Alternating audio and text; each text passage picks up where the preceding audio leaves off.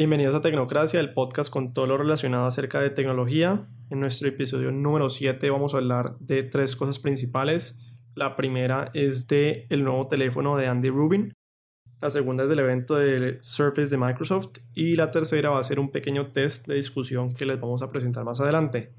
Con ustedes, yo soy Juan Carlos Vargas y nos encontramos con Daniel Dorronsoro. A mí me pueden encontrar en Twitter en arroba. Bueno, entonces lo primero, salgamos del elefante del cuarto en este momento. Andy Rubin, el co-creador de Android, lanzó su propio teléfono denominado el Essential Smartphone o el teléfono esencial. ¿Qué vemos en este teléfono? ¿O qué, cuáles son las percepciones que nosotros tenemos de este teléfono en este momento, Daniel? Bueno, a mí lo, lo más evidente que yo le vi, lo, más atractivo, es su, su diseño limpio. Aunque el celular no tiene un logo por ninguna parte, está hecho con materiales premium que están diseñados para, que, para aguantar como que más golpes, como que son más resistentes que los materiales que usan en un celular normal. Creo que está hecho con una, con una mezcla de titanio y cerámica, que creo que solo se ha usado en un celular hasta ahora. Y sí, y la parte de adelante de la pantalla cubre casi todo el celular, inclusive como que cubre hasta la parte del, eh, del, del del audífono, lo único que, la única parte que no cubre es la cámara delantera. Bueno, sí, muy rápidamente el teléfono en este caso es modular. ¿Qué quiere decir esto? Que en la parte de atrás tiene unas pequeñas ranuras para que la gente le pueda agregar accesorios como nuevas cámaras o empaques que ayuden al teléfono a que la batería les dure más y quién sabe pues los desarrolladores con qué van a salir más adelante. Pero pues promete ser un, un teléfono modular más funcional que los que han habido antes como el de LG. Y como vos decís, no tiene logos, no tiene marcas. lo que dice Andy Rubin ahí es que el teléfono debería ser personal y esa es la ideología que ellos quieren seguir en este momento, que el teléfono debe ser de uno y no tiene por qué tener una marca pues para mostrársela a la otra gente, que me parece muy chévere esta, esta ideología. Y en ese caso, como decís otra vez, el diseño es muy muy limpio. Es un teléfono que aunque a mí me parece algo blocudo, como un poco de bloque, eh, y un poco grande y muy cuadrado, igualmente se ve moderno, se ve muy limpio, muy elegante y las líneas son finas y puras, no, no hay otra manera de describirlo. Es decir, el teléfono yo creo que le invirtieron bastante tiempo en, en la parte de diseño y se nota muchísimo. Y entre otras cosas, pues las características del teléfono, muy rápidamente, 4 GB de RAM, 128 GB de almacenamiento, un procesador de 8 núcleos, en mi parecer no es el mejor teléfono que hay en el mercado, no sé vos qué opines, y como decís, es de titanio en vez de aluminio, lo cual lo hace, lo hace más durable y le da una característica un poco más de lujo. El precio, 699 dólares, me parece bastante caro, compite directamente con, con los iPhone y los Samsung y especialmente en el Pixel. Entonces mi pregunta para, para vos en este momento es, ¿puede competir este teléfono en un segmento tan cerrado como es el segmento de alta clase de los teléfonos en este momento, especialmente contra un teléfono como lo es el Pixel, que para mí el Pixel ya es el esencial, el teléfono esencial ya es el esencial, entonces... Ahí lo que, lo que ellos todavía no han mencionado, que no se sabe, es cómo va a ser el software. Se dice que va a venir con el, el Android Nougat, la última versión, pero no se sabe que, si van a poner como que algún tipo de software personalizado. Toca también mencionar que ellos van a sacar un asistente para el, para el lugar que creo que se llama Essential Home. Y acá ellos, yo creería que este, pues esta medida que van a hacer ellos, esta iniciativa que tienen, debe ser parte de su software para Android. Entonces, para mí, si esto, si su aplicación de software que hacen eh, es buena, podrías hacerlo sobresalir sobre otros teléfonos.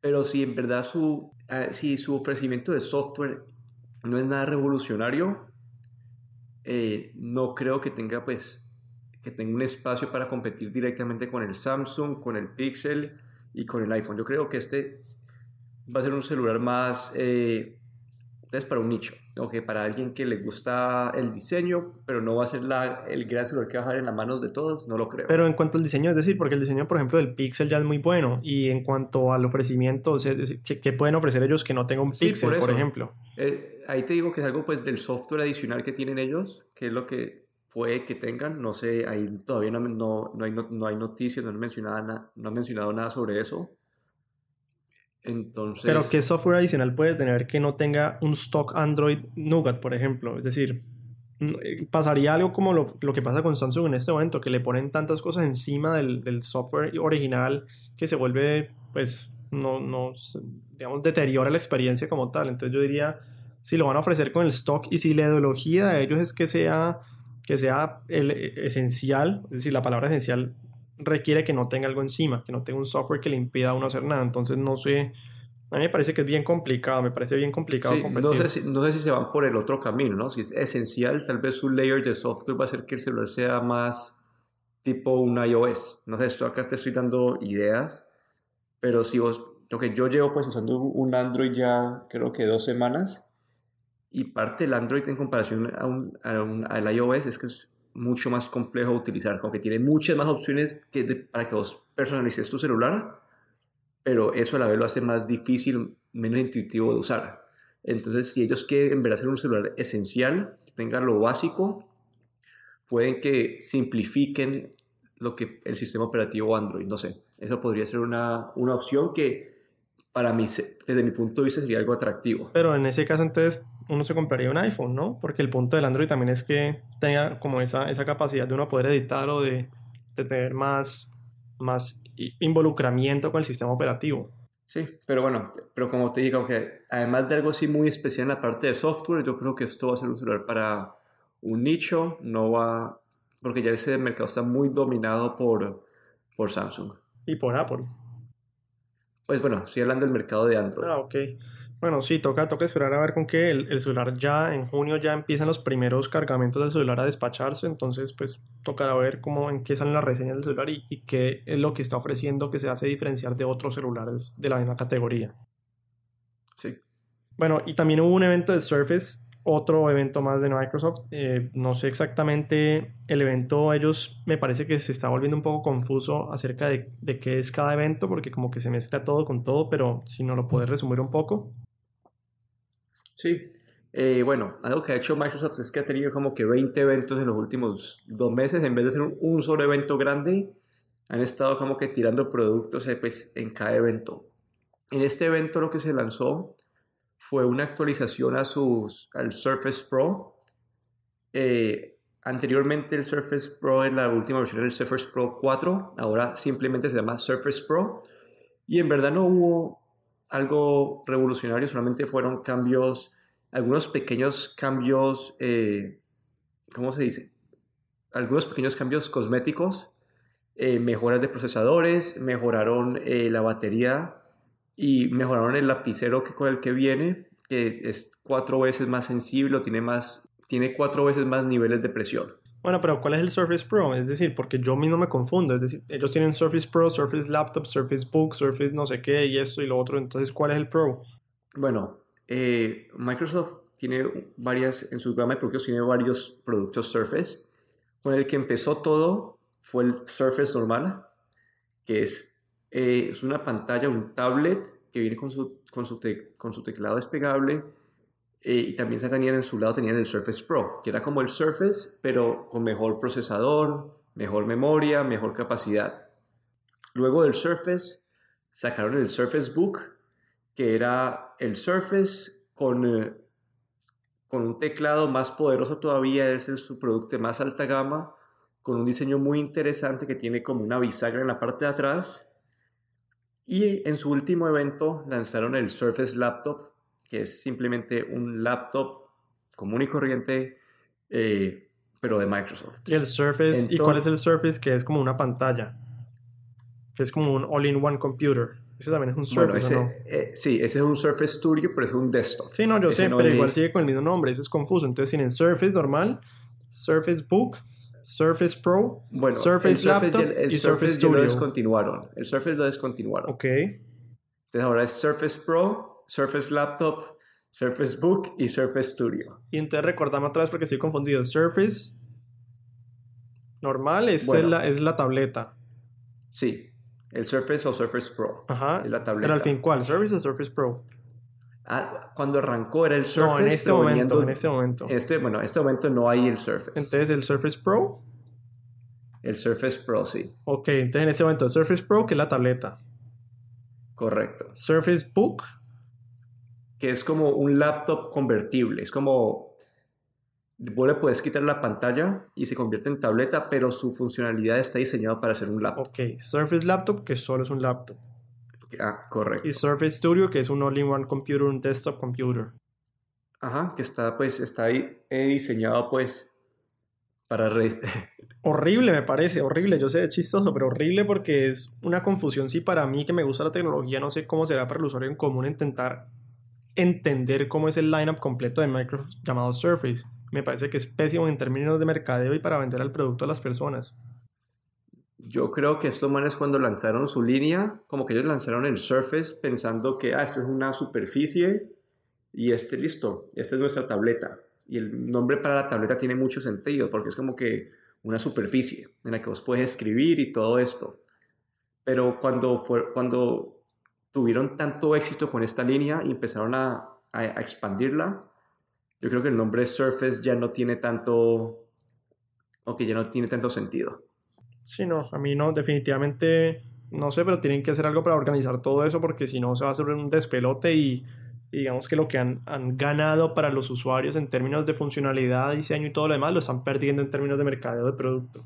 Entonces, pues esperemos a ver si pueden, entre comillas, poder bajar esa, toda esa mezclero y reguero de nombres en algo un poco más delineado para el usuario. Sí, ahí la verdad, vamos a ver qué pasa con estas líneas nuevas. No se sabe qué es, pues no, se sabe cómo va, a, cómo le va a ir a Microsoft compitiendo ya directamente con compañías como Dell y Apple, porque sus otras, pues el Surface Pro es un, es un ofrecimiento, pues era bastante único en su época. Ellos fueron los, los que básicamente establecieron lo que es esta categoría, porque en ese momento los convertibles no, no eran muy buenos, entonces como que este era su producto estrella. Y ahora vamos a ver si con estos otros productos que están sacando, cómo les va a ir. Ok. Bueno, y último, para cerrar el episodio, tenemos un, un, pequeño test o quiz que lo vamos a discutir. Y es básicamente la siguiente pregunta. Si usted le tocara dejar de utilizar para siempre los productos de las cinco compañías más grandes de tecnología que son Alphabet, es decir, Google y todos sus derivados como Gmail, YouTube, etc. Entonces, Alphabet, Facebook, Amazon, Apple y Microsoft, si les tocara dejar esos cinco para toda la vida, ¿en qué orden los podrían dejar? Entonces yo tomé el test. En mi caso, las primeras tres son relativamente fácil para mí. La primera es Amazon. Yo no vivo en Estados Unidos, entonces no necesito Amazon para sobrevivir. Aunque pido muchos productos en Amazon en Estados Unidos que me los traen a, Colombia, pues puedo comprarlo en otras partes, ¿no? Hay muchas tiendas similares a Amazon que venden los mismos productos a un precio relativamente similar. La segunda es Apple, también muy sencilla porque yo no tengo ningún solo producto Apple y pienso que, digamos, en el futuro cercano no voy a utilizar ningún producto Apple. Tengo opciones variadas de productos que pienso, en mi parecer, son mejores que Apple. Entonces, en mi caso, ese sacrificio lo puedo hacer sin ningún problema y lo estoy haciendo en este momento. Es más, la tercera sería Facebook, que es una red social, pero pues yo puedo vivir sin ella. Ya lo, ya lo hice por un tiempo, creo que lo cerré una vez, fue por un año, y después fueron como dos, tres años. Eh, y tengo otras maneras de conectarme y especialmente en el día de hoy que es mucho más fácil conectarse con las personas. Eh, y por una apuesta te tocó volverlo a abrir, ¿no? Por una apuesta me tocó volverlo a abrir, sí, ahí lo tengo, mantengo abierto. ¿Qué me ha pasado? Que me he vuelto muy codependiente de Facebook, no por Facebook en, en sí, sino porque siempre que meto una página y me sign up a la página, digo, métame por Facebook. Entonces eso va quedando atado a Facebook, atado a Facebook, atado a Facebook. Y yo cuando pienso cerrarlo digo, no, qué pereza tener que volver a meter todas esas páginas, la información una por una no, es la única manera que, me, ha, me, ha, mantenido allí, pero en cuanto a Facebook como tal, me puedo conectar con las personas de muchas otras maneras muy fácilmente. Las últimas dos sí son las más difíciles para mí, que son Alphabet y Microsoft. Y el orden para mí, ¿por qué? Primero, Alphabet. Pues, a ver, ambas son extremadamente importantes en, en, mi parecer en mi día a día. Ambas las uso muchísimo. Yo estoy muy conectado con todo el ecosistema de Google, en, en, con Google Keep, con YouTube, con Gmail, bueno, con muchas de las, de las herramientas de Google que son excelentes. ¿Por qué la pongo por encima de Microsoft?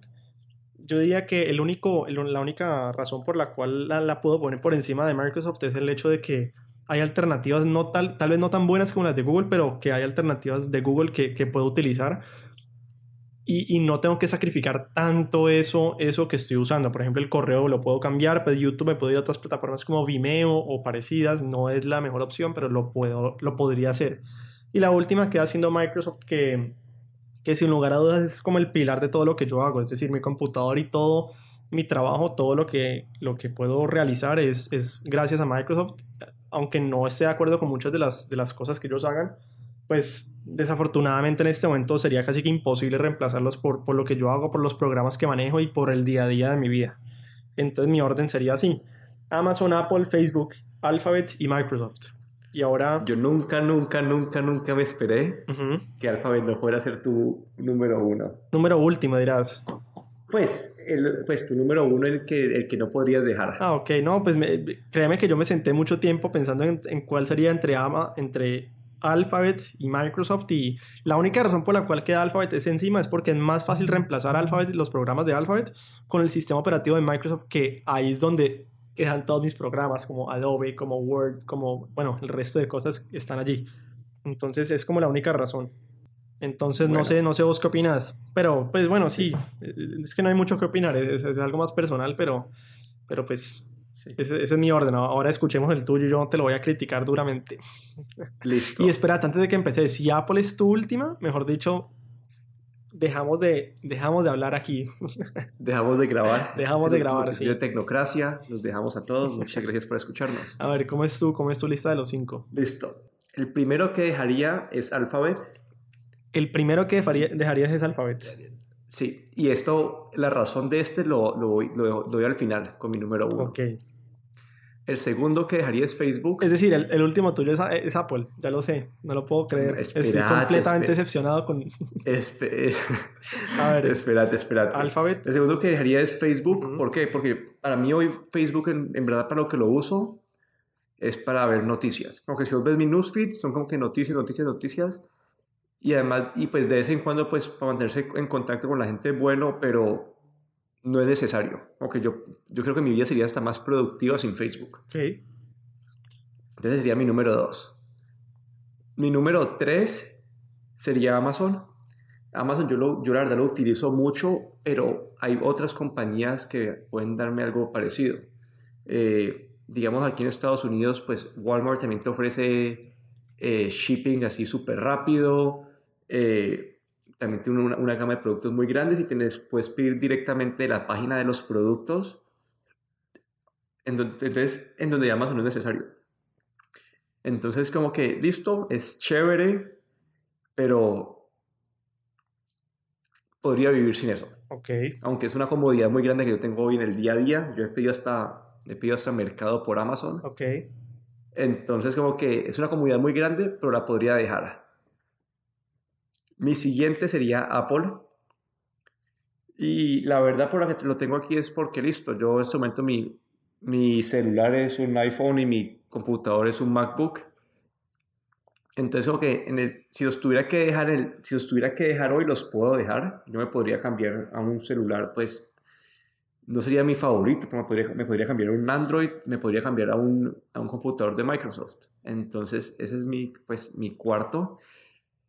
Y mi último es Microsoft. Y la razón por la que dejé Alphabet de primero es que para mí Microsoft tiene todo o todo lo que ofrece Alphabet que uso yo, lo tiene Microsoft también y Microsoft tiene más cosas. No. Bueno, a ver, entonces, por favor, Arranquemos uno por uno. El Google Search Ujú. tiene en Bing. no es igual de bueno, pero tiene Bing. No, no, no, no, no estoy diciendo que es igual de bueno. Ah, ok, que es un reemplazo, que es un reemplazo. Es un reemplazo, sí. ajá. Eh, Gmail, yo no lo uso, yo uso Hotmail de hecho y bueno, tienes el, el Outlook ellos, Microsoft. Eh, por el, los, el, el Google Drive, Microsoft tiene el OneDrive, eh, Google Docs, Spreadsheets, Microsoft tiene pues el Office. Ujú. Google Maps. Eh, a ver, Google Maps, eh, ellos tienen sus Bing Maps, no es lo mejor, pero sí, ese, ese me haría falta. Ese ahí sí me haría falta, pero Google Chrome. podría- Google Chrome. Google Chrome podría usar Firefox, podría usar Opera, podría usar eh, otros. Google Chrome es mi favorito, entonces podría usar el Edge, Ok. pero entonces tiene la alternativa. Ok. Y la razón más grande por la que escojo Microsoft, bueno, si ves, digamos, si los servidores de, de hosting, como que Google tiene su nube, Microsoft también tiene su nube.